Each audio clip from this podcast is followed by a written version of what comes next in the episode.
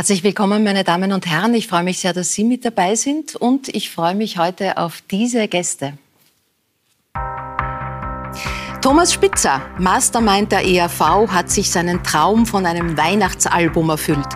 Darin zelebriert der Musiker und Karikaturist mit Austropop-Größen wie Gerd Steinbecker oder Paul Pizzera das schönste Fest des Jahres auf gewohnt bissige Art und Weise. Manfred Zöschk ist einer der erfolgreichsten Kabarettisten in Westösterreich. Mit der schrillen Kunstfigur Luis aus Südtirol begeistert der ehemalige ÖMTC-Mechaniker auch über die Landesgrenzen hinweg. Hinter diesem Erfolg steckt seine Frau, Lisette Zöschk. Die gebürtige Südafrikanerin ist für ihren Mann vor 36 Jahren aus der Weltmetropole Kapstadt ins beschauliche Hall ins Tirol gezogen. Wie geht es der Frohnatur, die in nur drei Monaten den Inntaler Dialekt erlernte, in den Tiroler Bergen? Profikletterer Jakob Schubert liebt die Höhe, sowohl auf der Kletterwand als auch am Berg. Der 30-jährige Tiroler ist nicht nur Weltmeister in der Disziplin Vorstieg, sondern er kämpfte sich auch in einem atemberaubenden Endspurt bei den Olympischen Spielen in Tokio die Bronzemedaille. Nina Kraft steht immer ihre Frau auf dem Dancing Stars Parkett, genauso wie als Moderatorin großer Live-Events, wie demnächst wieder die Licht ins Dunkel Gala. Als Coach möchte die gebürtige Linzerin anderen Frauen Mut machen, ihre Stärken zu erkennen und zu leben. Herzlich willkommen, das ist heute die, die Runde. Äh, Nina, Dancing Stars leider nicht mehr dabei. Noch traurig oder schon, schon überwunden? Ah, man hat es dann doch äh, nach ein paar Nächten irgendwie verdaut, das Ganze. Ja. Aber es ist schon, ich habe immer gesagt, Dancing Stars, das ist keine Operation am offenen Herzen, es ist eine Fernsehshow. Aber wann dann das Licht ausgeht und man ausscheidet, irgendwie ist es schon, wie wenn ein Stück vom Herzen mitgerissen wird. Weil man so intensiv in dieser ja. Zeit äh, einfach da eintaucht in diese Welt. Man wird da reingeschmissen und hat auf einmal nur mehr Tanzen im mhm. Kopf. Wirklich, man steht im Supermarkt und, und versucht irgendwelche Schritte nachzumachen, man tut Zähne putzen und übt Cha-Cha-Cha dabei.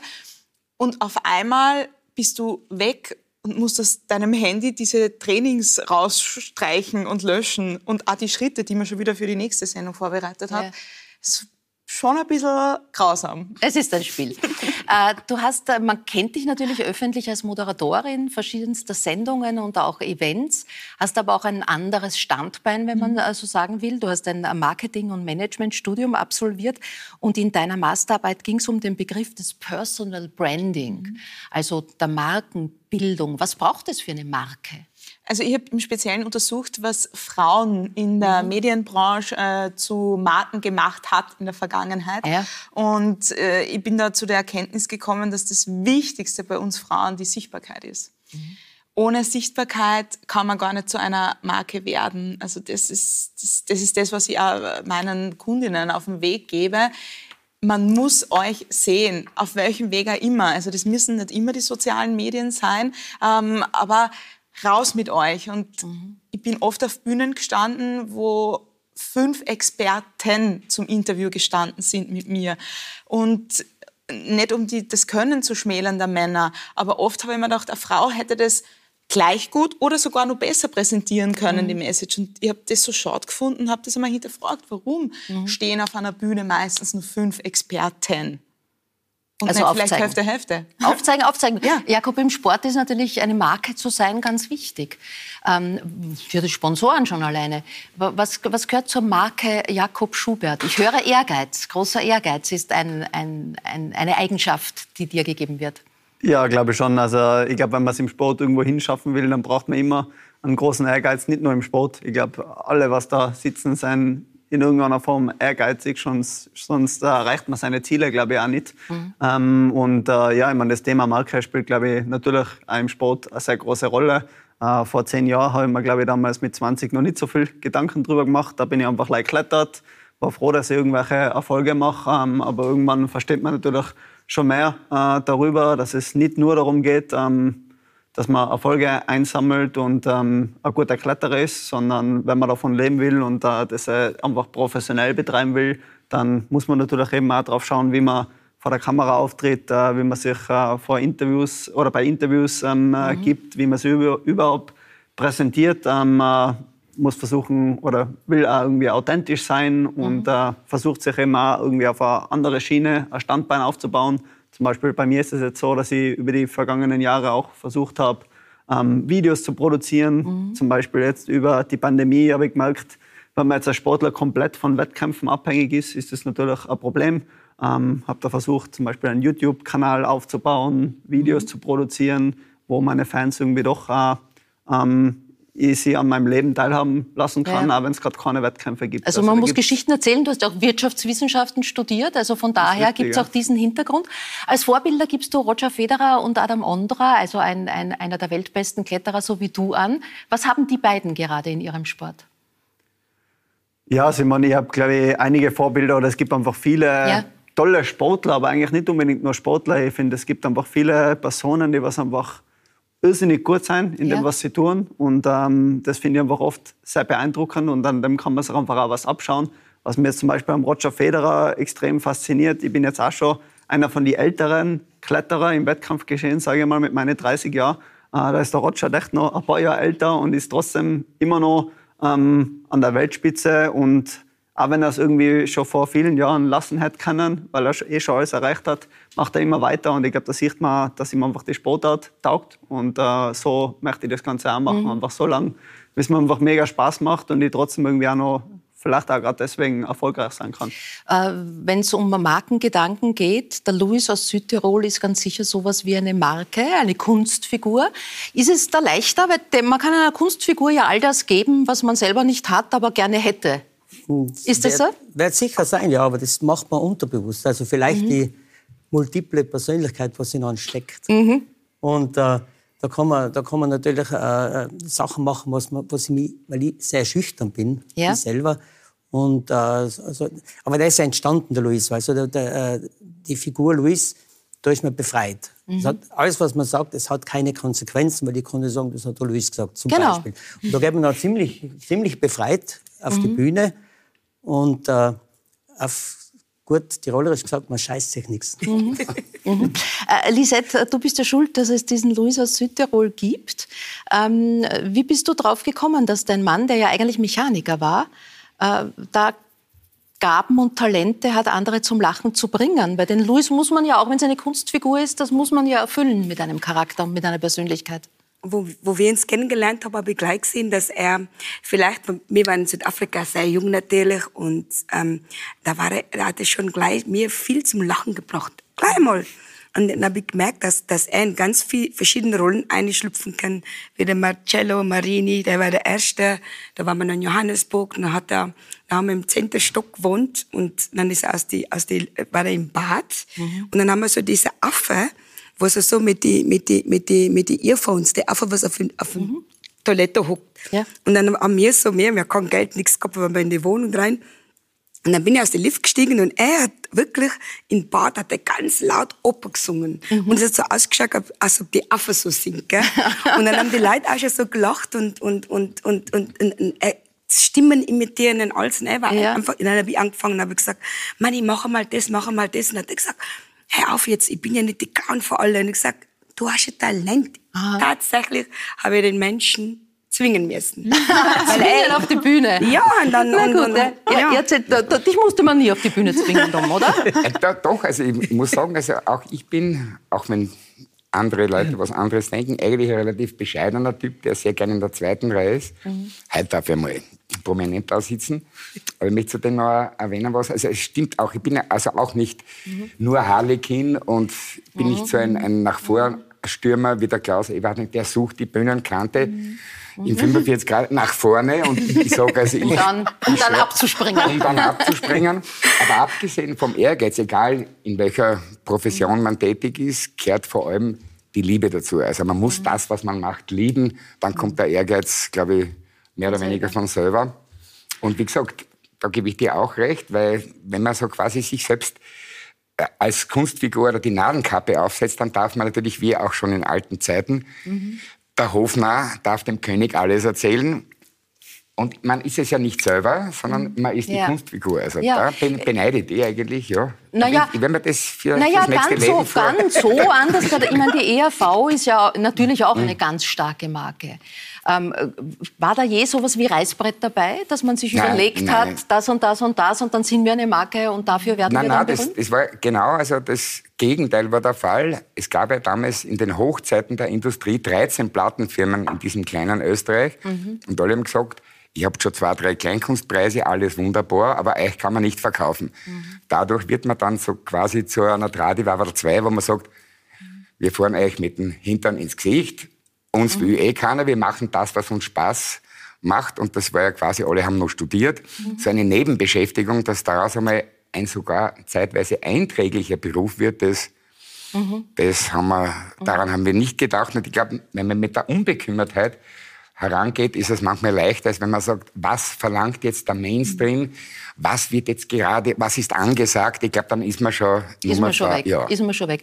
Aber ähm, viele Menschen oder manche Menschen äh, hören ja erst dann, wenn sie ERV-Hits länger hören, genauer hin. Also sozusagen, es ist ja eben nicht nur ein Hugahager. Ja? ja das möchte ich, da möchte, da möchte ich da möchte ich darauf bestehen. Ja. Aber es, ich muss da, ohne das Wort wegzunehmen, recht geben, weil sehr viele ehemals junge äh, ERV-Fans, die sagen, damals fanden wir euch lustig, heute verstehen wir euch. Aha. Ist auch ein schönes Kompliment. Ist das ein schönes Kompliment? Ja. Wie ist es eigentlich, wenn eine Frau zu einem Mann sagt, du bist lustig? Ist das das schönste oder das schlimmste Kompliment? Ja, das kommt darauf an, auf den Ton von. Na, herrst lustiger. ja, aber das ist nicht lustiger, weil wenn sie zum Beispiel von seiner äh, von, von, von seinem komischen Talent und von seiner Vielfältigkeit und von seinem in, in die Rollen schlüpfen können überzeugt ist, ja. hast du, glaube ich, die, die richtige Frau ausgesucht. Ne? Weil ja, du, wahrscheinlich hättest das ohne sie... War nicht gegangen. Genau. Ja, aber wir Frauen, ich, Entschuldigung, dass ich das jetzt sagen muss, also ich kann das für mich reden, wir finden das schon ganz sexy, wenn ein Mann sich selber nicht so ernst nimmt. Weil es gibt echt nichts Schlimmeres als ein Mann, der was alles ernst nimmt, wenn man sich über das Ich, für mich. Ich finde es sehr sexy, wenn ein Mann über sich selber lachen kann. Das passiert eh viel zu selten. Nein, Jetzt, weil die Leute sich alles selber viel zu ernst nehmen, ja. meiner Meinung nach. Nina, wie geht's denn dir mit ERV-Hitze eigentlich? Also, also für mich ist es wirklich auch so eine Kindheitserinnerung. Und ich bin in einer Zeit aufgewachsen, wo man nicht überlegt hat, ob das Kind jetzt um Punkt 21 Uhr wieder im Bett sein muss und alles muss abgedunkelt sein, sondern ganz ehrlich, ich bin auf Bierbänken gelegen und habe geschlafen und neben mir haben es geraucht. Das war halt zu dieser Zeit ehrlich gesagt oft so. Ja? Also es hat man keine die Zigaretten ins mhm. Gesicht blasen, aber das waren Lokale, wo geraucht worden ist, wo die Erwachsenen Alkohol trunken haben und wo es schon unbekümmerter war. Das ist meine Kindheitserinnerung und da war die EHV einfach dabei und wir sind als Kinder auch total abgegangen zu diesen Liedern und ich habe erst später mal gecheckt, naja, oft ist das gar nicht so äh, jugendfrei, was ihr da gesungen habt. Ähm, aber das war vielleicht auch der Reiz, man hat die Musik der Erwachsenen irgendwie mhm. mithören dürfen. Äh, Jakob, verbindest du mit ERV-Hits was? Ja, auf jeden Fall. Also mir ist jetzt eben gerade davor eingefallen, ist eine ziemlich eine witzige Geschichte, dass beim äh, was der 50er oder der 60er, glaube ich, von meiner Tante. Mhm. Ähm, da machen wir immer, wenn irgendjemand in unserer Familie so eine große Feier hat, ja. machen wir oft irgendeinen Auftritt oder sowas. Mhm. Und da haben wir auch, ich gemeinsam mit meinem Bruder und meinem Cousin, äh, ein Lied gesungen dann halt mhm. vor dem Publikum sozusagen und das war ein ERV-Lied, aber mir fällt eben jetzt gerade nicht ein, was für ein Lied das war, obwohl ich es komplett auswendig wusste. Bei uns war Märchenprinz. Märchenprinz war ganz, ganz vorne dabei. Ja, das war, hat irgendwas, irgendwas Orientalisches. Ja, Orientalisches? Ah, das ist Fata Morgana. Ja, das Fata war Fata Morgana. Na, genau. Fata Morgana die Ki Kindheitserinnerungen kommen. Ja, nein, das ist, das ist, also das, ist ein, das erkenne ich mhm. liebend gern an mit einem lachenden und weinenden mhm. Auge, weil wenn jetzt bei unserer Abschiedstournee vor zwei Jahren kamen Menschen, grauhaarig wie ich, im Rollator und haben gesagt, ihr wart die Helden meiner Kindheit. So wie, Gottes Willen, wie muss ich ausschauen? Nein, aber auf der anderen Seite ist es natürlich auch für uns toll gewesen zu sehen, dass wir nicht nur ins Jenseits spülen und irgendwie äh, Mumien begeistern, sondern dass halt also ein Großteil des Publikums, ich schätze mal 30 Prozent zwischen 18 mhm und 25 war, die gesagt haben, ja, ja, die, die Hits sind schon auch wichtig, also für einen Opa und für einen ja. Papa und so weiter. Aber ihr habt ja sehr interessante ja. Lieder wie. Und die, also die, die haben eigentlich also unbekannte Lieder, die mir sehr mhm. wichtig sind äh, nach vorgereiht. Und mhm. das ist eigentlich ein schöner Ein schönes Kompliment, ja. Ein Absolut, schönes Kompliment. Ja. Äh, du hast angesprochen, Abschiedstournee vor zwei Jahren, dann kam Corona. Gab es da sowas wie einen Loslassprozess oder war das eben durch diese Pandemiezeit eigentlich eh automatisch gegeben, dass man sich zurückgezogen hat in der Zeit? Nein, eigentlich war es so, dass, dass die, die, die ersten paar Monate nach der Tournee, die war ja im September 19 aus, war ich sehr befreit und habe gesagt, endlich muss ich nicht mehr die Hand und so ein Spaß spielen. Ja. Pardon. Ja. Äh, äh, literarisch und musikhistorisch wertvolles, wertvolles Lied gut äh, präsentieren. Aber schon nach ein paar Monaten habe ich gesagt, na, aber irgendwie so ganz so ohne Musik, das ist aber auch nicht, wie ich es mir vorstellte. Und dann kommen die tiefen und Sehnsüchte. Und dann Corona-bedingt war ich zwar zuerst ja. auch absolut happy, weil ich der Ansicht war, dass also die meisten Mitmenschen mit Masken besser ausschauen als ohne. Und, und diese Ruhe zum Beispiel in den Gassen, Straßen oder auch auf Auto, das war eigentlich für mhm. mich wunderbar, das ist auch schön. Allerdings muss ich mich auch ein wenig bedanken bei der Pandemie, weil ja dieses Who is Who an Interpreten ansonsten nie zustande gekommen mhm. wäre, weil sonst wäre der, der, der, Christopher Seiler und der Paul Pizzera und der Lem, die wären ja alle auf Tournee gewesen. Ja. Und so, ja, Corona sei Dank, jetzt ist es ein buntes Album. Endlich ein Weihnachtsalbum, wobei ERV und Weihnachten ist nicht ganz neu, gab es schon 79, die berühmten genau, Weihnachtskonzerte. Ja, ja das, die waren also fragwürdig zwar. Mhm. In Bayern haben wir sowieso gleich leicht katholisch verbrämt, wie dieser Freistaat mhm. ist, einmal generelles Auftrittsverbot kriegt. Das waren noch die wöden Zeiten, an die ich mich gern zurückerinnere. Mhm. Und im Buch gibt es ein paar nicht ganz jugendfreie Geschichten dazu. Wie auch immer, ich will nicht ja. ausschweifen. Ihr, ihr Sünderlein kommet, wir schauen ganz kurz rein. Derweilen in der Stube springt vom Weihnachtsbaum der Pudel namens Schlingel nach dem Kringel und schlägt an. Bell, Bell, Schlingel, Bell, Bell. Ist da! Schlingel, Bell, Schlingel, Bell. Fass das Rentier Rudi, das ist ein Befehl. Schlingel, Bell, Schlingel, Bell.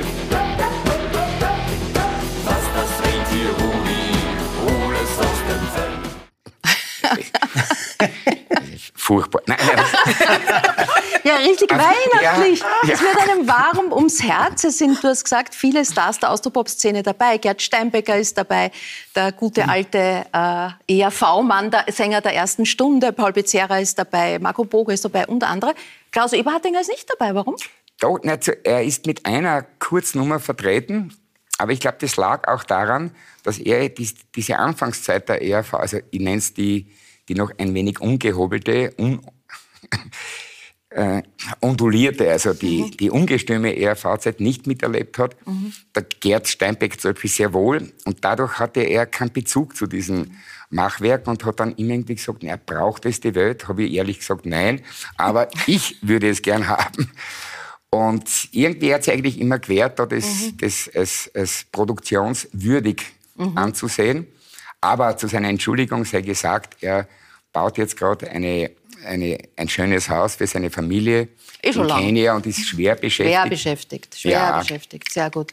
Äh, Weihnachten, du natürlich als äh, junger alter Vater mit zweijährigem Sohnemann, ähm, ein wieder kindliches Fest mit, Ab, mit Staunen und, und großen nassen Augen? Absolut. Na, das ist ja zum Beispiel auch, obwohl ich ein humor, humorvoller Mensch bin, ich bin kein Zyniker, kein sarkastischer, also Weihnachten war mir also auch in, in Tagen, wo ich schon ein ganz übler Bursche war, immer sehr heilig und ich wollte immer nur den fertig äh, dekorierten Weihnachtsbaum sehen beim Öffnen. Also ich, ich, wollte mir diesen Raum, diesen Traum, so lange als möglich ähm, bewahren. Und natürlich, ich habe eine Tochter, die ist 43 und die hat, glaube ich, zehn Weihnachtsfeste in Kenia miterlebt. Mhm. Das Problem ist nur, in Kenia gibt es verdammt wenig steirische so Tannenbäume und Fichtenföhren oder anderes Nadelgehölz. Jetzt muss ich immer in den Busch mir irgendwas ausholen und so eine Attrappe dann hinbauen. Aber das wird natürlich gefeiert und mhm. mein Bäumchen steht immer vom 5. Dezember bis zum 6. Jänner. Aha. Das gehört sich so. Das gehört so. Nina, Weihnachten für dich wird anders, weil, weil der Opa, mit dem es eng verbunden ist, mhm. nie, erstmals nicht mehr ist. Schau. Ja, ähm, ich habe eine relativ kleine Familie und Weihnachten war immer zu sechs. Und es war halt in den letzten Jahren vorher Licht ins Dunkel und dann der direkte Weg äh, nach Hause, nach Oberösterreich. Und ja, leider haben wir in diesem Jahr äh, meinen Großvater verloren und das ist irgendwie ganz, ganz schwer daran zu denken, dass da eine Person weniger am Tisch sitzt Also das ist nur nicht vorstellbar und ich fürchte mich ein bisschen vor diesem Moment. Ähm, obwohl ich sagen muss, ich glaube, jeder von euch hat schon mal einen Menschen verloren und vielleicht kennt ihr das auch, wie das ist, wenn man trotzdem das Gefühl hat, dass der da ist. Mhm. Aber wenn er physisch nicht da sitzen wird, ja. Ist es doch was anderes. Ihr habt Kinder, ihr habt Enkelkinder, Weihnachten mit allen Tiroler Traditionen? Ja, ja, schon eigentlich, ja. Sogar mit der Nudelsuppen oder Rindfleischsuppen mit ja. am Heiligen Abend, am, am, am äh, Christtag, das haben alle beieinander. Da kommt die ganze Familie zusammen, weil die Tochter hat eigene Kinder, die feiert mit den Kinderweihnachten. Mhm. Die anderen, äh, die Buben, kommen zu uns. Und am nächsten Tag, am 25. wird richtig gefeiert. Da kommt ja. die ganze Familie. Und die Frau, die ist eine der weltbesten Köchinnen. Deswegen gibt es auch ein Kochbuch von euch mit Rezepten ja, von Luis. Da spielt sie, gar nicht besser. so mit. Also sie kocht besser.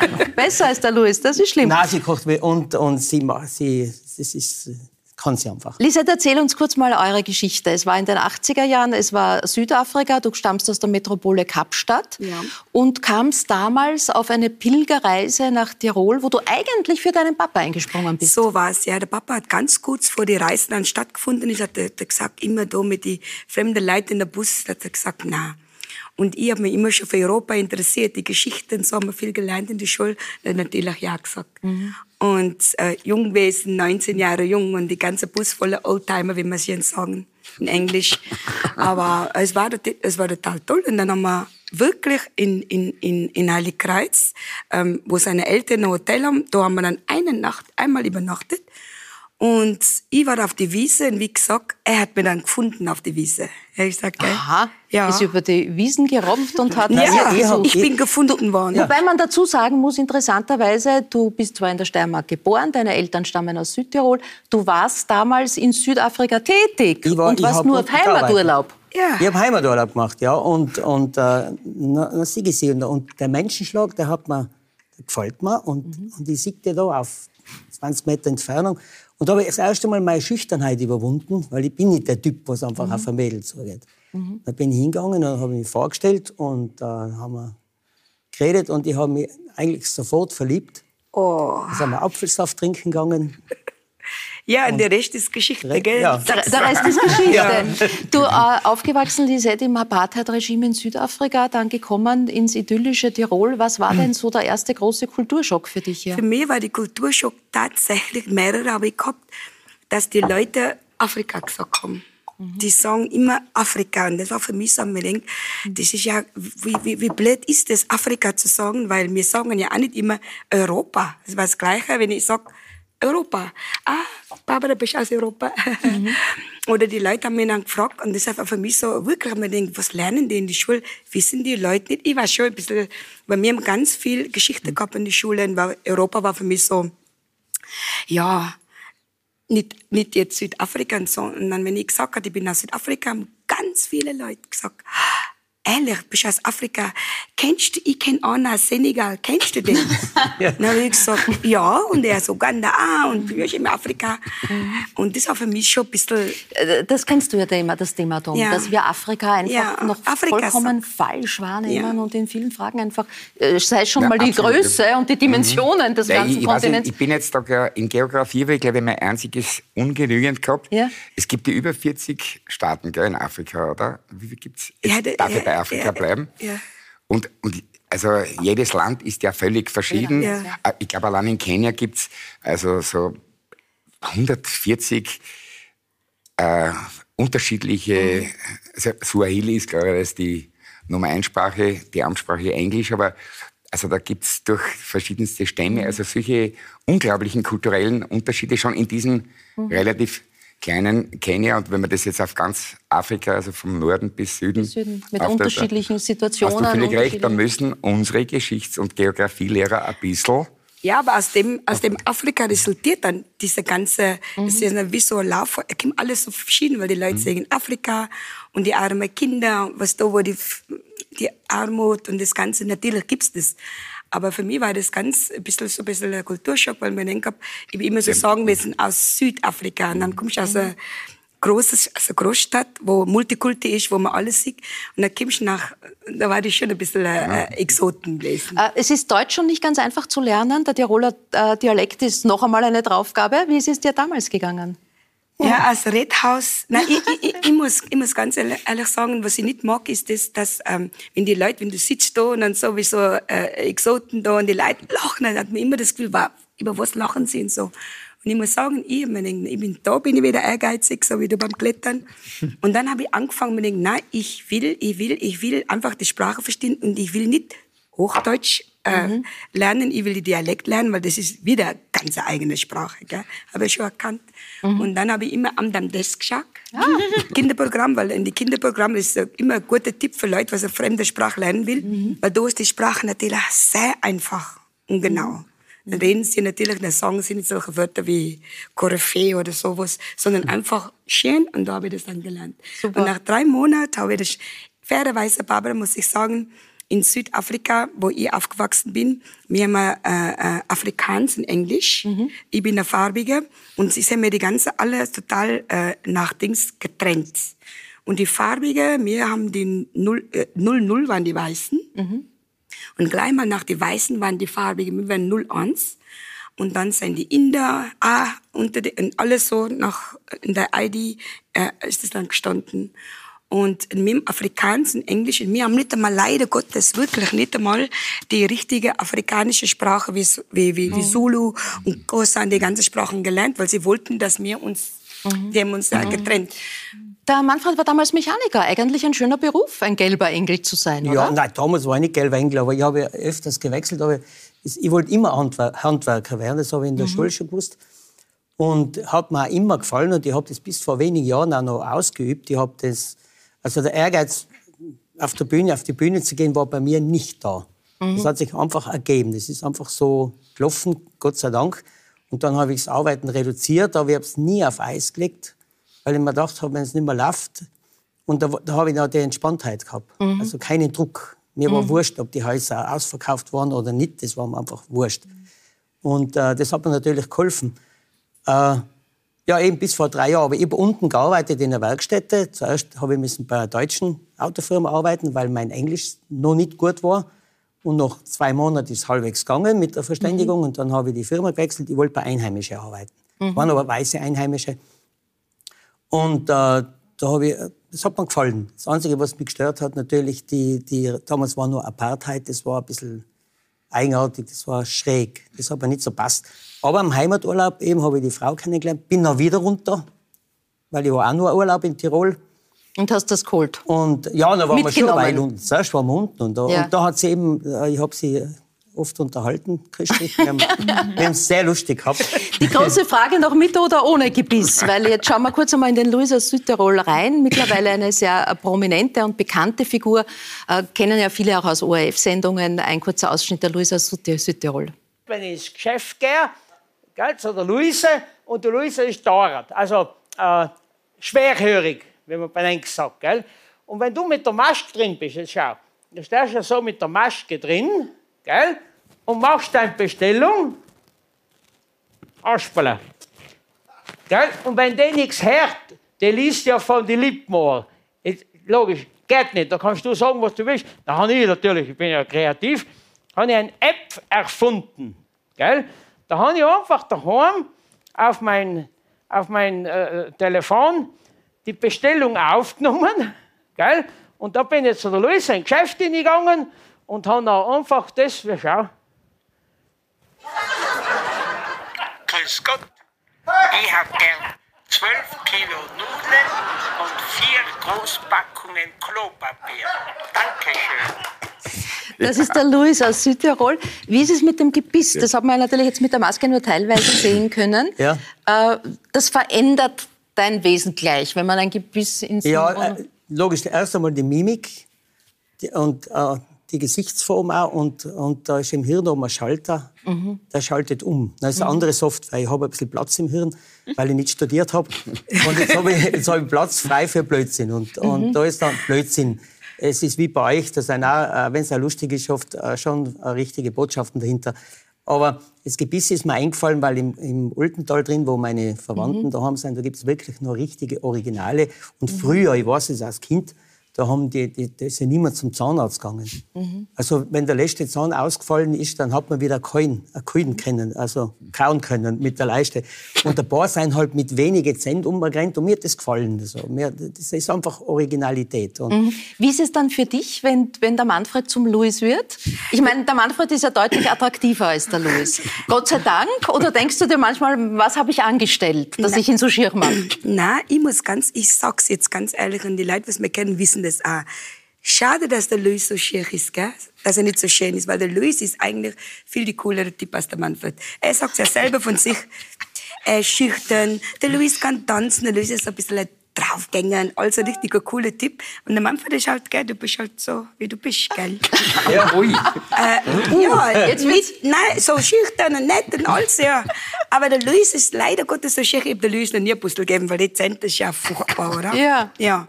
Der schaut, gell, das ist nicht so. Ja, ich glaube, das ist jetzt ein bisschen eine Show. Ha? Nein, nein, nein, nein. Das ist wirklich so. Der Manni ist, der Manni ist nicht, ich, ich, ich habe ihn mal so kennengelernt, aber ich sag jetzt ein bisschen ja. vom Luis, der Manni als Luis. Wenn er es nicht in sich tragen würde, ja. das, was du so an ihm vermisst, dann könnte er es nicht spülen. Genau. Also er ist es ja. Nein, ja, schon. Aber wenn ich mir jetzt zum Beispiel, ich habe einmal probiert, ich habe mir die Zähne rein tun äh, und bin zu ihr ins äh, Bett gestiegen, äh, die läuft davon.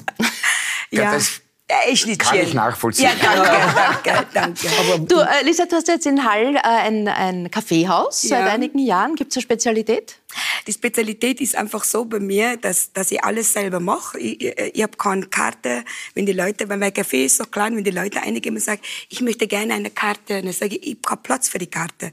Ist alles, was gegessen wird, was für dich kommt, ich ja ein Frühstücksding, mhm. und da wird Brot und Gebäck selber gebacken, alles wird liebevoll gemacht.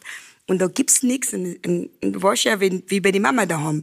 Und die mehr man zur Auswahl hat, die mehr wird man verunsichert, oder? Mhm. Genau. Und dann, wenn man noch so, die Leute kommen, dann das erste Mal zu mir kommen, dann ist alles schön eingerichtet, die Platten, alles so da, die können sich hinsetzen, essen. Dann. Und verwöhnen lassen. Das ist ja quasi eine Einladung, Jakob, oder? Jakob, ja, bitte gern. gern. Ja, das ja? Gewusst, Nein, ihr seid alle gern das, eingeladen. Das geht schon gut. Können wir gerne mal, ja. Ist der, der Weg nicht weit. Musst du sehr auf die Ernährung achten als Kletterer eigentlich? Ja, ich meine, natürlich achtet man als Profisportler ein bisschen auf die Ernährung. Bei uns Klettern ist natürlich auch das Gewicht äh, spielt schon eine mhm. Rolle. Also ich muss schon schauen, dass ich jetzt ungefähr mein Gewicht halte. Ich habe da natürlich das Glück irgendwie, dass ich, dass in meiner Natur liegt, dass ich jetzt nicht so leicht äh, zunehme. Ich bin eher, müsste eher schauen, dass ich nicht zu viel abnehme, sage ich einmal. Mhm. Ähm, äh, wenn ich jetzt nichts tun darf, glaube ich. Ähm, aber natürlich schaut man schon, dass man sich gesund und ausgewogen ernährt, dass man ähm, ist ja wichtig jetzt zum Beispiel für die Erholung nach einem harten Training, dass man am mhm. nächsten Tag wieder äh, Kraft hat, muss man sich auch richtig ernähren. Aber es ist jetzt nicht so, dass ich einen strikten Ernährungsplan habe und mhm. ja nie einmal ein Steak essen darf oder so. So ist es auch nicht. Gratulation zu den großen Erfolgen der letzten Saison. Ja, Klettern war erstmals olympisch in Tokio und es ist gleich eine Medaille geworden in Bronze und jetzt dann noch die Draufgabe in Moskau Gold. Ähm, wobei die Zeit nach, nach Tokio bist du ein bisschen durchgegangen irgendwie war die Motivation weg oder die Kraft oder was war es? Na, also ich will jetzt nicht sagen, dass die Motivation weg war, aber es ist natürlich schon immer eine Sache, ähm, wenn man sehr viele Monate oder in dem Fall jetzt eigentlich sogar Jahre äh, auf so ein riesiges Event hinarbeitet. Es hat sich ja doch dann auch noch um ein Jahr verzögert durch die Pandemie. Ähm, ist einfach über sehr lange Zeit eigentlich nur das große Event im Kopf. Mhm. Ähm, dazu tragen auch sehr viele andere Menschen im Umkreis natürlich dazu bei. Man wird ständig auf Olympia angesprochen, mhm. auf die Erwartungen und natürlich ähm, denkt man nichts anderes. Und wenn dann das, das Event einmal äh, vorbei ist, dann ähm, sucht man wieder nach dem nächsten Ziel. Und es war auf jeden Fall schwierig, ähm, dass die Weltmeisterschaft so kurz nach den Olympischen Spielen gleich wieder war, äh, da gleich wieder ähm, heimkommen sozusagen, einfach unglaublich ausgelaugt äh, zu sein, sowohl mental als auch physisch. Mhm. Ähm, und gleich wieder hart trainieren anzufangen, war natürlich nicht so leicht. Und da habe ich schon alles aus mir ausholen müssen, dass ich auch in Moskau noch mal gut vorbereitet war. Äh, vorher schauen wir uns noch den entscheidenden, die entscheidende Phase von, von Tokio an. Äh, Jakob Schubert. Jetzt gilt es noch einmal alles rauszuholen aus dem Körper. Ist das spannend. Jakob Schubert Er kommt jetzt auf die letzten Meter, schaut aus, als hätte er noch einiges an Reserven, aber die Züge sind natürlich extrem schwer, die jetzt auf ihn zukommen. So, und jetzt ist er auf Platz 2, aber er muss auf Platz 1 klettern. Adam Ondra hat erreicht, jetzt die Pluswertung für Jakob Schubert. Das ist die Medaille für Jakob Schubert und jetzt holt er sich hoffentlich noch das Top. So ist es, was für eine Vorstellung von Jakob Schubert.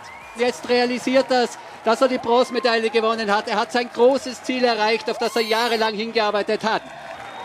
Medaille hast du ja mitgebracht. Ist es die goldene aus Moskau oder die Bronze Olympia oder gerade beide? Nein, das ist, das ist die Bronze Ja. von Olympia, aber die ist schon ein drum schöner als wie die aus Moskau. Ja, Ja. die würde ich gerne nicht sagen. Ja, sehr gerne. Gib Sehr mir, mit der gerne. gebe ich natürlich schon gerne an.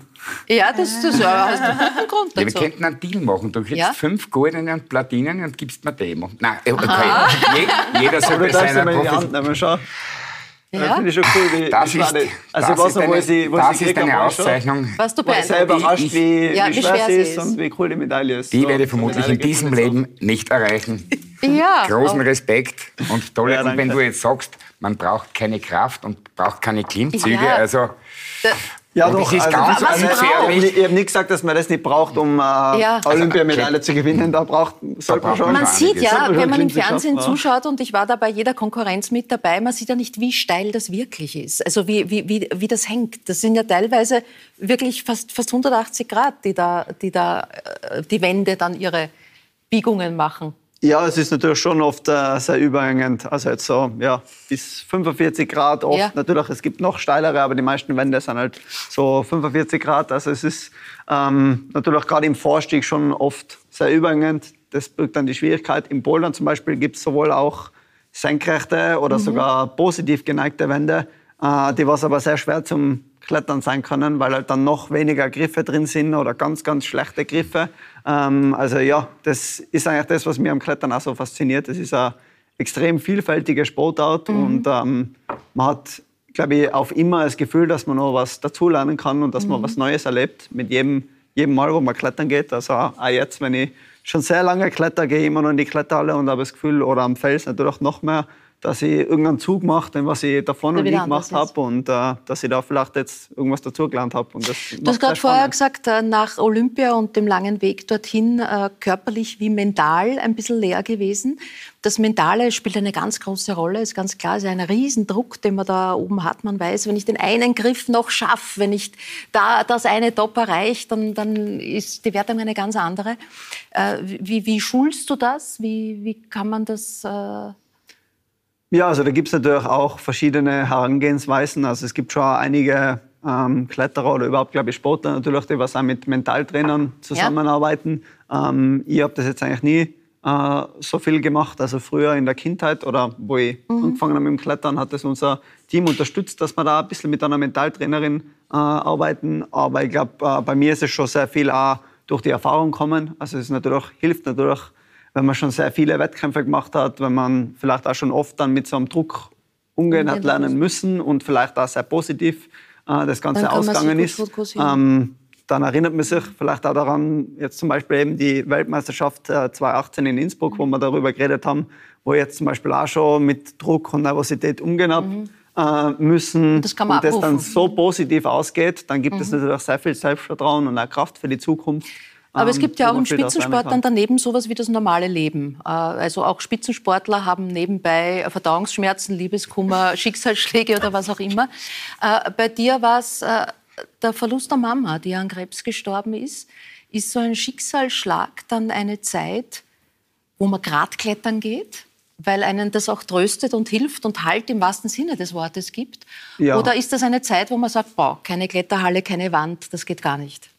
Na, also auf jeden Fall das Erste. Also ich glaube, ähm, in so einer Zeit möchte man immer vor allem, also ich glaube, ja, genau Menschen ganz unterschiedlich damit um, aber für mich war es schon wichtig, dass ich mir erstens ein bisschen ablenke von dem Ganzen, von der Trauer ähm, und natürlich einfach das tue, was ich am liebsten tue. Und das äh, war Klettern und ist immer noch Klettern. Und äh, ich gehe auch nicht nur allein in die Kletterhalle, sondern ich habe dort auch meinen ganzen Freundeskreis damals schon gehabt, immer noch, äh, trifft da meine Freunde und habe einfach eine gute Zeit. Und wenn ich in der Kletterhalle bin und äh, in der Wand hänge, dann denke ich an nichts anderes und genieße genieß die Zeit. Und äh, ich glaube, das hilft in so einer Situation auf jeden Fall auch. Aber die Mama hat an deiner Karriere ja durchaus einen Anteil. Ja, auf jeden Fall. Also äh, ich bin sehr froh, dass ich in einer extrem liebevollen und ähm, sehr geschlossenen Familie aufgewachsen bin. Also ich glaube, das hat uns auch dann sehr geholfen, um mit dem Verlust um, umzugehen. Mhm. Dass wir, also ich habe drei Geschwister und auch mein Papa, dass wir einfach immer noch einen sehr, sehr starken Zusammenhalt haben. Und ähm, das ist natürlich vor allem auch durch den Verdienst von meiner Mutter und meiner Mama. Ähm, und ja, meine Eltern haben mich als Kletterer, davor als Fußballer, dann als Kletterer natürlich auch sehr unterstützt. Ähm, aber sie waren nie solche Eltern, die was so voll gepusht haben oder was wichtig war, dass sie irgendwas erreichen oder eine Medaille heimbringen oder schon irgendwas, sondern sie wollten einfach, dass es mir gut geht, dass ich einen Spaß habe und das haben sie unterstützt und äh, mhm. da bin ich extrem dankbar dafür. Mhm. Heute klettert aber auch deine, deine Schwester und das sehr erfolgreich. Wie ist es, wenn ihr gemeinsam in der Halle seid? Ist das dann so auch eine Geschwistersache? Ja, da gehen wir schon ein bisschen unseren äh, eigenen Weg. Also natürlich ähm, äh, ja, wir treffen uns regelmäßig in der Halle und ich glaube, äh, weil wir uns so gut verstehen, ist uns natürlich auch beide wichtig, dass es dem anderen gut geht und äh, wir unterstützen uns, äh, wie wir noch können. Ähm, aber man trainiert dann doch irgendwie mit seinen eigenen Trainingspartner. Also sie trainiert mit den anderen Mädels, die was auf ihrem Level sein, ich mit meinen Kollegen, die was auf meinem Level sein, ähm, weil einem das doch am meisten weiterhilft, ähm, um besser zu werden. Aber natürlich unterstützen wir uns, wie wir können und ja, ich hoffe, dass es bei Jano weiterhin gut geht. Du kletterst ja im, in der Halle, äh, du kletterst am Fels. Ist das das Gefährlichere? Das, das, das, wie empfindest du es? Mm, ja, na, also um das geht es nicht. Da haben wir eh davor auch schon ein bisschen. Du hängst da oben, schaust geredet, runter. Es ist ja schon nochmal eine andere Situation, wenn man in dieser Naturkulisse sich Ja, das Klettern hat ein bisschen so das Vor Vorurteil, sage ich mal, dass es ein sehr gefährlicher Sportart ist, mhm. aber das muss es überhaupt nicht sein. Also so wie ihr es Klettern hauptsächlich ähm, fabriziere, ist es eigentlich überhaupt nicht gefährlich, weil ich immer abgesichert bin und mhm. das bin ich auch am Felsen. Also wenn man da die Bilder sieht, dann ja. äh, bin ich da immer am Seil, habe immer Zwischensicherungen eingekränkt und das Schlimmste, was passieren kann, ist, dass ich eigentlich in die Luft falle und vielleicht ganz ein bisschen gegen einen Fels pendel, aber auf das ja. bin ich vorbereitet und äh, das habe ich natürlich auch gelernt zu stürzen. ähm, aber ja, das Felsklettern spielt natürlich auch eine ganz eine große Rolle. Das ist der Ursprung äh, des Kletterns. Ursprünglich ist natürlich das Hallenklettern eigentlich nur entstanden, damit man trainieren kann, mhm. äh, um am Fels besser klettern zu können. Mhm. Ähm, und ja, es ist schon was ganz Besonderes, einfach in der Natur zu sein, mit seinen Freunden, Freundinnen mhm. unterwegs zu sein, auf, auf irgendeiner Wand, wo man vielleicht davor noch nie war ähm, und versucht da aufzuklettern. Das hat nochmal viele Sachen, die was es vielleicht sogar noch spannender machen als wir in der Halle, wo es mhm. schon vor allem auch darum geht, besser zu werden und zu trainieren. Der, der damalige Kletterer David Lama, ähm, der dein Jahrgang ist, hast du mir verraten, und ihr wart ja auch gute Kollegen, befreundet, ja. sehr nah, den hat es dann in Richtung Alpinismus äh, gezogen, ist leider tödlich verunglückt. Alpinismus, die Berge, das Bergsteigen, ist das für dich auch ein Thema? Ähm, also jetzt nicht so, dass ich, dass ich so wie der David ähm, bin, dass ich das Gefühl habe, mir verschlagt es irgendwann in die Richtung, das auf jeden Fall nicht, ähm, dass ich jetzt, dass mir die Berge faszinieren und dass ich auch gerne in die Berge bin, das auf jeden Fall. Ich glaube, das kriegt man aus dem Tiroler nicht wirklich raus. ähm, äh, aber also ja, als Alpinismus professionell ist ja dann doch nochmal was anderes und es gibt auch viele verschiedene Varianten, sage ich mal. Jetzt zum Beispiel, wenn der Alpinismus sehr viel Klettern drin hat, dann würde es mich vielleicht schon interessieren. Also irgendwelche sehr hohen Wände, mhm. da redet man dann auch zum Beispiel vom alpinen Sportklettern wie im Yosemite, äh, im Nationalpark in den USA, wo man einfach extrem hohe Wände mhm. raufklettern versucht. Das interessiert mich irrsinnig. Mhm. Ähm, Wenn es aber dann darum geht, wo man gar nicht mehr klettert, sondern eher mit Eispickel unterwegs ist und nur durch Schnee stapft und im Basecamp sitzt und auf gute Bedingungen wartet, dann ähm, also jetzt habe ich den Alpinismus ziemlich in den Dreck gezogen. so habe ich es natürlich nicht gemeint, aber jetzt habe ich nur die, jetzt habe ich nur die negativen du, Sachen Du hast den Thomas Spitzer da einen, einen also, total fachkundigen also, Experten also, sitzen. Nein, ich habe jetzt gleich gemeint, was, was, mir nicht so taugt. Nein, ja, ja, ja, so, so ein, ein Loblied habe ich noch nie gehört. Das, das, das, hätte man viel krasser sagen können. Hätte man viel krasser können. Absolut. Weil dich zieht ja, also es zieht dich nicht, sondern deine Lebensgefährtin Nora zieht dich mitunter in die Berge und du kannst mit über 3000 Meter angeben. Das kann kann ich, ja. Sie hat es ja. einmal geschafft. Ich, auf, ich glaube, das waren 3350 Meter. Ja. Allerdings habe ich, glaube ich, die 20-fache Zeit von allen anderen alpin äh, nahen 80-Jährigen braucht. Weil klar, wenn man bei jedem dritten Seilzug sie am Marlboro anraucht, dann dauert das länger. Aber ich habe dann, also wirklich die, die Bergwelt äh, mhm. zu lieben gelernt. Und wir waren in, in, in der Folge, also sicherlich drei Monate in den Bergen und haben immer frei übernachtet, wo es halt noch möglich ist. Und das, also da habe ich die, also die Berge mit anderen Augen mhm. äh, gesehen, äh, sehen gelernt. Und eigentlich, ich habe hab nur einen schlechten Deal gemacht, weil sie liebt nur die Berge und hasst eigentlich Kenia. Und da habe ich gesagt, okay, für jede Woche in Kenia kriegst du einen Tag in den Bergen. Jetzt Aha. war sie aber insgesamt, glaube ich, schon fünf Jahre in Kenia. Das heißt, ich habe da noch was vor das mir. Das heißt, du hast die Alpen abzuarbeiten. Kann man Absolut, das, ja. Kann man das so sehen? Wie schaut es mit anderen Sportarten aus? Du schwimmst nicht gern, habe ich gehört. Ähm, nein, nicht gern würde ich nicht sagen, nicht so gut. Ah, nicht so aber gut. nein, ich schwimme ich schwimm schon okay. Aber es war jetzt ein Sportart, wo ich nennen würde, wenn es darum geht, ähm, ein Sportart zu nennen, wo ich nicht so gut darin bin. Das Wasser ist nicht also, deins. Wie schaut es mit dem Tanzen aus? Ja, nein. Also meine Schwester, meine, meine größere, äh, oder meine jüngere Schwester, die ältere von den zwei, die was nicht klettert, die tut eben sehr viel tanzen. Also von dem her anscheinend wird es schon ein bisschen im Blut liegen, aber Vielleicht war, das ich, wartet war noch ich bis jetzt noch ein bisschen zu schüchtern. Also das, war, das wartet noch, aber er ist schüchtern. Nina, Dancing Stars liegt hinter dir und Ina heißt, dass es tut so viel mit den Kandidaten, ja. die da mitmachen. Wir sehen äh, einen kurzen Ausschnitt von deinem äh, Freestyle-Tanz. Was hat's, was hat's bei dir getan? Es ist tatsächlich irgendwie persönlichkeitsverändernd. Und dieses Rausgehen, das Orchester zählt ein und dann muss man da was machen, was man vorher noch nie gemacht hat. Das ist eine Überwindung, die man sonst im Leben ja nicht hat. Und man ist irgendwie, man exponiert sich ja so, äh, diese Jury, diesem Publikum. Drum Respekt vor allen, die das machen.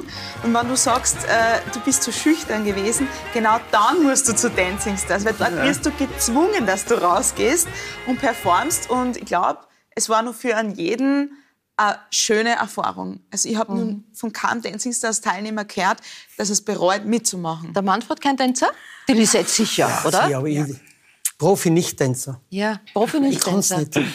Das keiner, nicht keiner gibt's nicht. Ich es schaut halt dann vielleicht nicht so aus wie, Ja. wie bei den Profis. Aber es ist ja nicht die Erwartung vom Publikum, dass man dahin geht und so tanzt wie ein Profi. Das hat man ja immer vor Augen geführt. Ich habe mir gedacht, keiner im Publikum, keiner, der zuschaut, glaubt, dass ich jetzt fehlerfrei tanze. Und irgendwie hat mir das total befreit, weil wenn ich moderiere, ist die Erwartungshaltung, die kann moderieren. Aber wenn ich tanze, Aber einen Toni Polster, der die hinkriegen noch. aber der ist auch nicht in der ersten Runde ausgeschieden. Nein, das ist ins Ja, aber Finale das war Fun Faktor. ja, oder war knapp Fun davor. Faktor. Den wollten sie nochmal Knapp sehen. davor. Naja, gehört ja auch dazu. Es ist ja eine Show. Ja. Welche Ja. Rolle spielen denn die Kostüme und die Kleider? Hast du das Prinzessinnengefühl erleben können? Du hast ja Modedesign studiert, also Ja. dich eigentlich für Mode bist du sehr interessiert. Ja, ich habe nicht fertig studiert, das Ja. sage ich auch gleich dazu, aber ähm, das war die Zeit vor dem Fernsehen, wo ich mir gedacht habe, okay, in welche Branche gehe ich, was interessiert mich? Und mir hat das Künstlerische interessiert und ähm, in diesem Studium bin ich schon sehr viel mit diesem Thema ähm, Mode äh, in Verbindung gekommen. Und dann bei Dancing Stars ist es aber nur mal was anderes, weil du ziehst auf einmal Sachen an, die du sonst ja nie anziehen würdest. Und ich war in, in der ersten Kostümprobe total schockiert. Also bei diesen Lateintänzen, Ja. das sind wirklich kleine Fetzerl, die da so hängen. Und ich habe gesagt, ich passe da nicht ein, ich kann es nicht anziehen, es fühlt sich an wie ein Badeanzug, ich gehe mit dem nicht auf die Bühne. Ja, und man findet dann Wege, das mit Stolz zu tragen, aber es ist eine komplett andere Welt. Es ist schon ein bisschen wie Faschinger. Ja, Gott sei Dank. Super, super. Apropos Fasching, für euch Hochsaison, oder? Ihr hat ja schon begonnen jetzt, im November. Ja. Schau, schauen wir, dass es... Ja, Showmäßig hat es mit dem äh, äh, nichts zu tun eigentlich. Ja, aber narisch gut und Ja, das diese, schon, das wird ja- diese Geschichten, die sind ja dann Ja, wieder... das schon noch. Das ist eine eine Kleinigkeit. Aber so, also showmäßig läuft's. Hochsaison ist schon Herbst Ja. bis Frühjahr. Aber heuer halt immer ein bisschen schlecht wieder. Aber Ja, die Zeit ist, ist, ist und bleibt schwierig. Nina, zurück zu deinen Coaches, die du für, vor, vor allem äh, schwerpunktmäßig für Frauen anbietest, um sie zu stärken oder über sie, auf dem Weg zu führen, ihre Stärken zu erkennen. Ist das ein großes weibliches Thema? Das glaube ich schon und ich glaube, dass es hilft, wenn wer anderer auf die eigenen Stärken schaut. Ich tue mir irrsinnig schwer, bei mir selber das so herauszuarbeiten. Das ist so ein Prozess. Es wird immer besser mit den Jahren. Aber wenn ihr da sitzt, aber Männer, ich sehe sofort, was zeichnet diesen Menschen aus? Was ist das, der große Unterschied zu anderen. Und äh, um das geht es mir immer, das herauszuarbeiten. Mach ein kurzes Coaching mit der Lisette. Sie braucht es, glaube ich, nicht. Aber nein, nein, was, was die Lisette ist die Echtheit in Person. Die Lisette, so wie sie da sitzt, hat keine Zweifel, wie sie da jetzt äh, wirken wird. Und diese Ruhe ist was, was dir auszeichnet. Dazu natürlich äh, dein auffälliges Aussehen ja, ist auch immer so ein Merkmal. Man weiß, die Lisette, das ist die, die genau so ausschaut und genau so ankommt. Und äh, ich finde, bei dir merkt man diese Authentizität, Authentizität extrem. Und Barbara, bei dir ist ganz klar, das, was du seit Ewigkeiten verfolgst, du bist das Gute. Du bist die Gute im ORF und das auf eine ehrliche, herzliche Art und Weise. Und Aber jetzt habe ich, ich mich da schon mit ein bisschen was Bösem stärken. Lass ich mal den Spitz ein, damit ein bisschen was abfärbt. Nein. Aber du hast völlig recht. Also, du stehst wirklich für das Gegenteil von mir, für das Gute, ja, für, das, für, das, Seriöse. Aber wir kennen uns ja auch schon ein paar Jahrzehnte. Ja irgendwo, aber ich habe dich eigentlich nie irgendwo entgleisen gesehen. Nein, ich glaube, du bist einfach du bist wirklich das Gute, Barbara. Ehrlich. Ich glaube, das ist notwendig. Das habe ich mir noch aufgespart. Nina, aber zurück zu dir. Äh, du bist aufgewachsen mit einer alleinerziehenden Mama. Wie genau. hat denn dich das geprägt, auch gerade wenn wir über, über mhm. die Stärken von Frauen reden? Mhm. Also meine Mutter hat sich für mich aufgeopfert. Das, mhm. das kann man einfach sagen. Wir waren allein, es war vielleicht auch gar kein anderer, anderer Weg. Ähm, ich habe sehr früh auch allein sein müssen. Ich war ein Schlüsselkind. Ähm, ich war in der Früh immer so eine Dreiviertelstunde alleine. In dieser Zeit habe ich äh, Gummibärchen gegessen, habe Fernsehen geschaut, habe alles Verbotene gemacht, aber habe mich dabei irrsinnig selbstständig auch gefunden. Ja. Und gleichzeitig habe ich immer so dieses Vertrauen von meiner Mutter gespürt, aber nicht dann was mache, was vielleicht andere Kinder nicht machen, um 7 Uhr in der Früh es ist gut. Also ich habe immer vermittelt gekriegt, so wie du bist, bist du gut. Es ist egal, mhm. wie viel Geld du einmal verdienen wirst. Es ist egal, wie du ausschaust. Es ist egal, wie viele Menschen dich im Fernsehen anschauen werden. Ich, deine Mutter, ich liebe dich, wie du bist. Und das ist was, dieses Gefühl erleben zu dürfen. Also mhm. auch wenn ich selber meine Mutter werden sollte und das Glück haben werde, äh, das ist es, wofür es sich lohnt, zu mhm. leben, ja, bedingungslose Liebe. Und ich glaube, das ist was, was es halt speziell bei Kindern und, und, und Eltern geben soll. Mhm. Der Tom nickt. Ist das auch das, was ich, du deinen Kindern äh, groß, absolut, ob, ob groß oder klein? Ich habe meine Mutter zeitlebens eigentlich nur enttäuscht und sie hat mhm. jetzt, bevor sie äh, verschied, hat sie beim, beim Fernsehinterview auf die mhm. Frage, was sie so zu den fragwürdigen Erfolgen des Sohnes sagt, sie, ja, er mag ein gewisses Grundtalent haben, aber als Zeichenlehrer, das wäre halt mein Wunsch. Also mhm. den Eltern kann man es nie recht machen. Mhm. Ich gebe da völlig recht. Also im zarten Alter von zehn Lebenstagen war mein Sohn, der dann in der Folge ein halbes Jahr mit auf Tour war, auf der großen Bühne in der Wiener Stadthalle, wie gesagt, das ist nicht dein Arbeitsplatz. Und was ich sagen möchte, ich sage, ob er jetzt Tauchdecker oder Genie mhm. wird, ist mir, er soll ein glücklicher Mensch ja. werden. Mhm. Das ist das Wichtigste. Mhm. Und Kinder machen im Endeffekt sowieso, was sie wollen. Da können dann mhm. die Autoritäten irgendwo. Und sie machen dir alles nach. Ich hoffe, er macht mir ein paar. er macht mir nicht alles nach. das sieht, das sieht man ja dann doch anders. Aber ist dir das ein wichtiges Gefühl, weil du sagst, dass diese geborgene Kindheit erlebt mit der Mama, äh, auch jetzt Anerkennung zu finden? Also, dass die Mama, der Opa, wie sie ihn noch gegeben hat, dein Freund, dein Partner, dass wer stolz auf dich ist? Das ist alles, was, was im Außen passiert. Und für mich ist das Ziel, stolz auf mich, auf mich selber zu sein. Weil alles andere ist auch in Zeiten wie diesen einfach nicht berechenbar. Mhm. Ähm, wir wissen nicht, wer von uns gehen wird. Was tun, wenn die weg sind, die alle auf mich stolz sind? Und dann sitze ich da allein da und bin es nicht. Mhm. Aber auch das ist einfach so ein Weg, den man versucht zu gehen. Und äh, ich weiß nicht, ob der Tag einmal kommen wird, wo man wirklich sagt, so, zu 100 Prozent, ich bin stolz auf mich. Was mir schon gelingt, ist, dass ich einfach auf Teiletappen, Teilerfolge, das mhm. können ganz kleine Erfolge sein. Ich habe zum Beispiel bei Dancing Stars äh, das Ziel gar nicht gehabt, da irgendwie zu gewinnen, sondern meine Haltung zu verbessern. Und Haltung hat ja nicht nur was mit dem Körper zu tun. Yeah. Und das ist ein kleiner Erfolg, der mir gelungen ist, sage ich, passt, mhm. stolz, danke. Mhm. Auf äh, deiner bisherigen äh, Weg als Moderatorin steht Vielseitigkeit. Äh, du hast Guten Morgen Österreich gemacht, du hast äh, daheim in Österreich am Nachmittag gemacht, mhm. du hast den, bist beim Opernball dabei gewesen. Dancing Stars jetzt als Kandidatin und jetzt äh, beginnt die Licht ins Dunkelzeit. Am 24. die Gala, gemeinsam mit äh, Norbert Oberhauser. Mhm. Andi Oner ist sicher wieder auch dabei. Ähm, du hast viele Herzensprojekte auch besucht in den, in den letzten letzten äh, Monaten, äh, auch letztes Jahr hat man diese Beiträge gesehen. Was nimmst du da mit für dich? Wenn man dann so nah dran ist, sieht man ja, worum es da eben eigentlich geht. Mhm. Also ich bin da teilweise mit einer Unsicherheit zu diesen Projekten rausgefahren. Ich habe teilweise nicht gewusst, wie begrüße ich einen blinden Menschen, mhm. ähm, wie gehe ich mit einem Menschen im Rollstuhl spazieren. Da habe ich gemerkt, da tut sich bei mir drinnen irrsinnig viel und ich habe gelernt, man kann auch einfach fragen.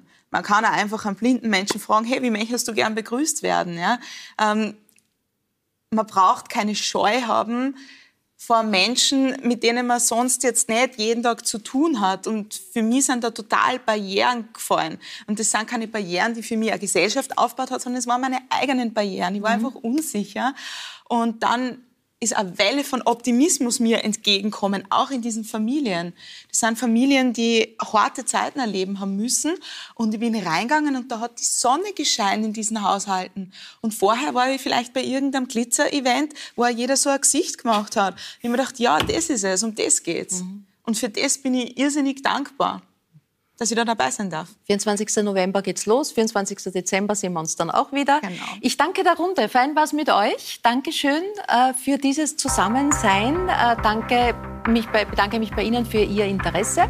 Mag Sie aber auch gleich einladen, nächstes Mal mit dabei zu sein, wenn dann die frühere First Lady Deutschlands Bettina Wulff hier sein wird. Ich freue mich auf Bernd Lötsch, den Umweltpionier und Biologen zum 80. Geburtstag, außerdem Musicalstar Anna Milva Gomez und die frühere ZIP-Moderatorin und frühere Politikerin, die umstrittene Politikerin Ursula Stenzel erzählt über ihr Leben. Auf Wiedersehen.